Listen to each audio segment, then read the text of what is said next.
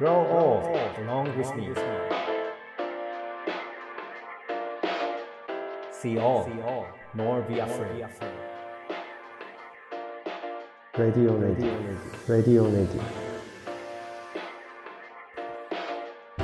レディオネイティブへようこそ NPO 法人フィールドアシスタントの村上裕介ですネイティブ編集長の今井翔ですこの番組はネイティブを知るさまざまなゲストをお呼びして暮らしをつなぎ続けるためのヒントについてお話を伺っています。さて前回からドキュメンタリーフォトグラファーとしてネパールで移動する民族ラウテ族を取材されている角谷ジャンボ勝さんにお話を伺っています。角谷さん今回もよろしくお願いします。はいナマステよろしくお願いします。今回も角谷さんにはカトマンズから登場いただいているわけなんですけれども前回あのお話を伺ったラウテ族という人たちなんですけれども森の中を移動しながら木を切って器を作ってそれを売って生活をしているという人たちの話を伺いました。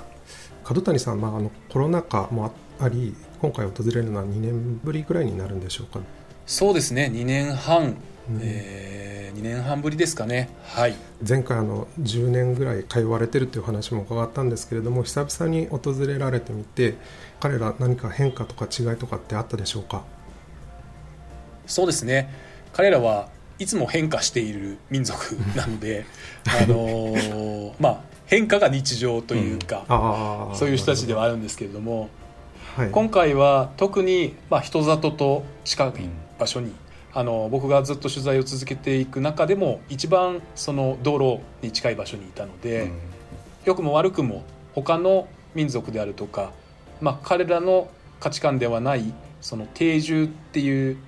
いわば僕らみたいなその近代的な全ての力っていうものを知ってそれを使って生きてる人たちとのそこのこう摩擦っていうのがたくさん見れたと思います。なるほどちょっと摩擦がそういうある場所になんでラウテ族の皆さんは出向いていったとかその場所を選んだんですか？それはやっぱ交易のためなんでしょうかね。えー、そもそも彼らは、まあ、彼らの伝説に従うと800年ぐらい同じような生活を続けている状態なんですね、うん、そこから言うと彼らの行く先が開発されちゃったっていう。なるほどなるほど彼らが選んでるっていうよりも、うん、もうそういうとこしか行く先がなくなってきているっていう。そういうことだと思います。なるほど。じゃああのラウテ族の皆さんでは800年前からおおよそ決まったところを動いて変化していってるんですかね。そうですね。あのまあおよそ東西でいうと、うん、まあ、300キロ。南北でいうと100キロぐらいなんですかね、うん、それぐらいが行動範囲なのかなと推測しているところなんですけれども、まあ、そういう円の中を水系に沿ってネパールの場合はヒマラヤがあるので北側がヒマラヤで南側がインドの大平原になってますから、うん、水系っていうのが基本的には北から南に流れるように発達してるんですけどもその水系をたどりながらジグザグジグザグと移動してるっていう感じですね。仮にその自分たちがお気に入りの場所がこう開発されちゃったとしても避けるというよりかはやっぱりそのリズムに従うその自分たちの動くっていうことに従うっていう要素が強い印象があるんですけどそうなんでしょうか？そうですね、まあ、彼らが行きたい場所っていうふうに希望してみたところでやっぱり順を踏んでその場所への道のりっていうのをずっとたどっていかなきゃいけないのでなかなかこう行きたい場所っていうそういう価値観すら彼らは持ってないような気がします。ただただ自分たちが思う方向に進んでいく。でその季節その季節、まあ、一番住みやすい暑くもなく寒くもなく水が手に入ってなおかつ病気もなくてっていうそういう場所をつどつど探していく。そういうライフスタイルに向けられます。うんなるほど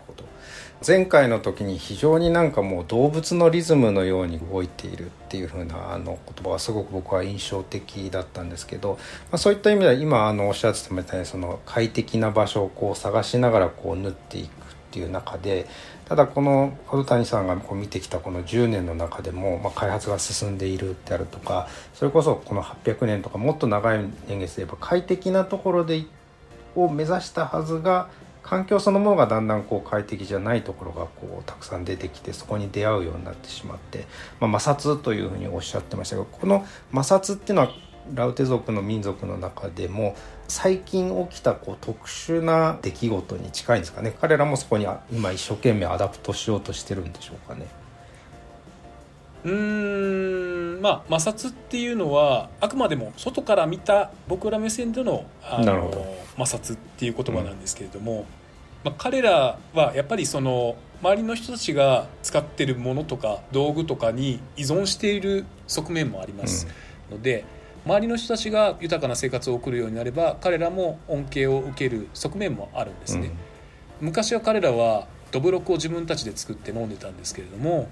最近はそのどこでも道路を走るようになってトラックドライバーなんかもいろんなところに入るようになってきていて、うんうん、そういう人たちが飲むようなこう安酒ですよね、うん、本当に下手したら命に関わるような安酒がたくさんあるんですけれども彼らは今そういったものをたくさん飲んで、まあ、彼らにしたらそれは快楽なので一時のことかもしれないですけど彼らにとってはそれは幸せなことかもしれないですね。ただ同時にコミュニティの森に入ってくれるなとか木を切ってくれるなとかもう物は交換しないとかそういう問題っていうのはこう顕著にはなってきていると思います。The best is yet to be, the last of life for which the first was made.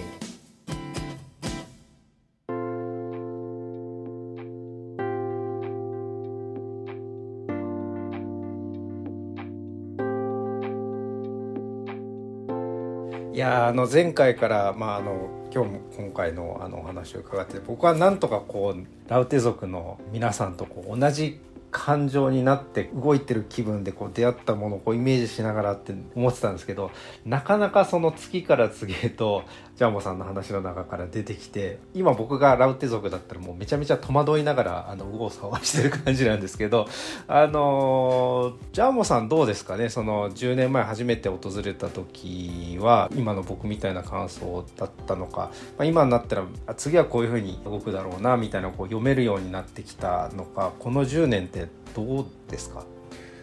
そうですね。あの一番最初はやっぱり全く情報もない状態で彼らと接触をしてたまたま彼らの州長が撮影を受け入れてくれたからこれまで続けてこれてるんですけれども、うん、とはいえやっぱりそのすごくあの他の民族と交易はするけれども、うん、とても排他的だっていう話をずっと聞いていたので。こちらもその怖いっていう気持ちもありましたし、うん、どういうふうに関わっていけばいいのかっていうすごい戸惑いもありました、うん、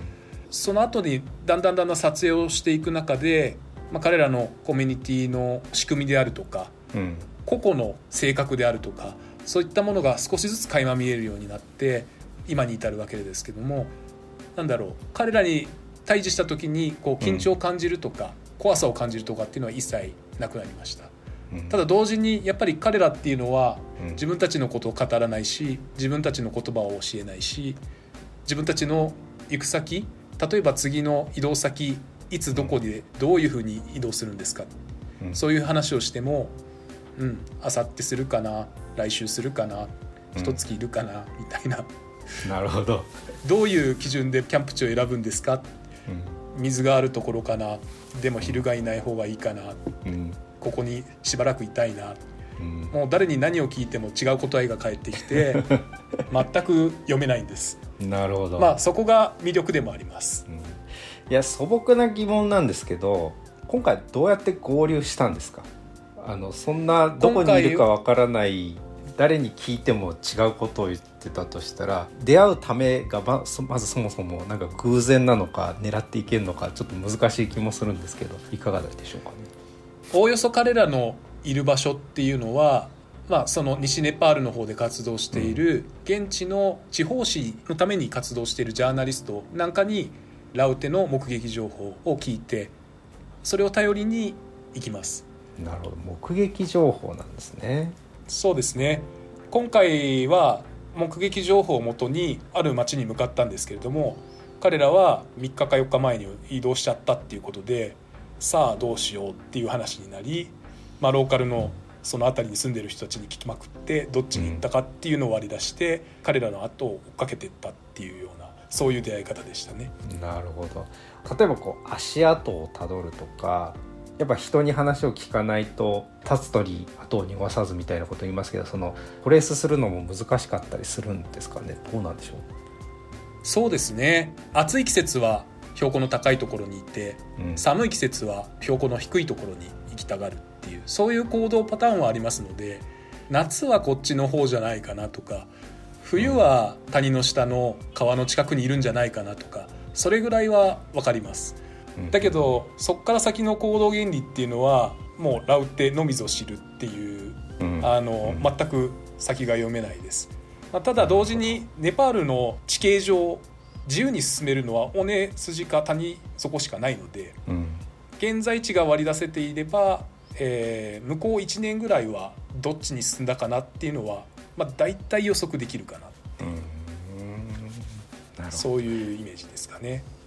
ただしその予測通りに進んでくれるかどうかは分からないですけど、はい、なんか日本人の感覚で例えばどっかの企業にとか集団にこう所属してるってなるとこうリーダーが今日移動するのか1ヶ月後に移動するのかっていうのがなんとなくわからない状況だと日々がドキドキしちゃうというか 不安になっちゃうっていうケースもありそうな気がするんですよねもしこれが日本だったら。だけどそんな感じでもなくいつ行くのっていうその計画を示さないでもみんながなんとなく成立してるような印象を受けるんですけどそれはどうしてなんですかね？なんていうんですかね、うん、共通値とでも言ったらいいんですかね。彼らのラウテ族の中ではおおよそ行きたい方向とか、うん、次いつ行こうかとか日々変わるんですけれども同じ価値観で分かり合ってるところはあるはずなんですね。うん、新しい場所に行くためのそのキャンプ地探しとかも僕たちとしては彼らの口から具体的な話を聞こうと思っていろいろ頑張って聞いてみるんですけれども、うん、まあよくわからない答えしか返ってこないことが多いと。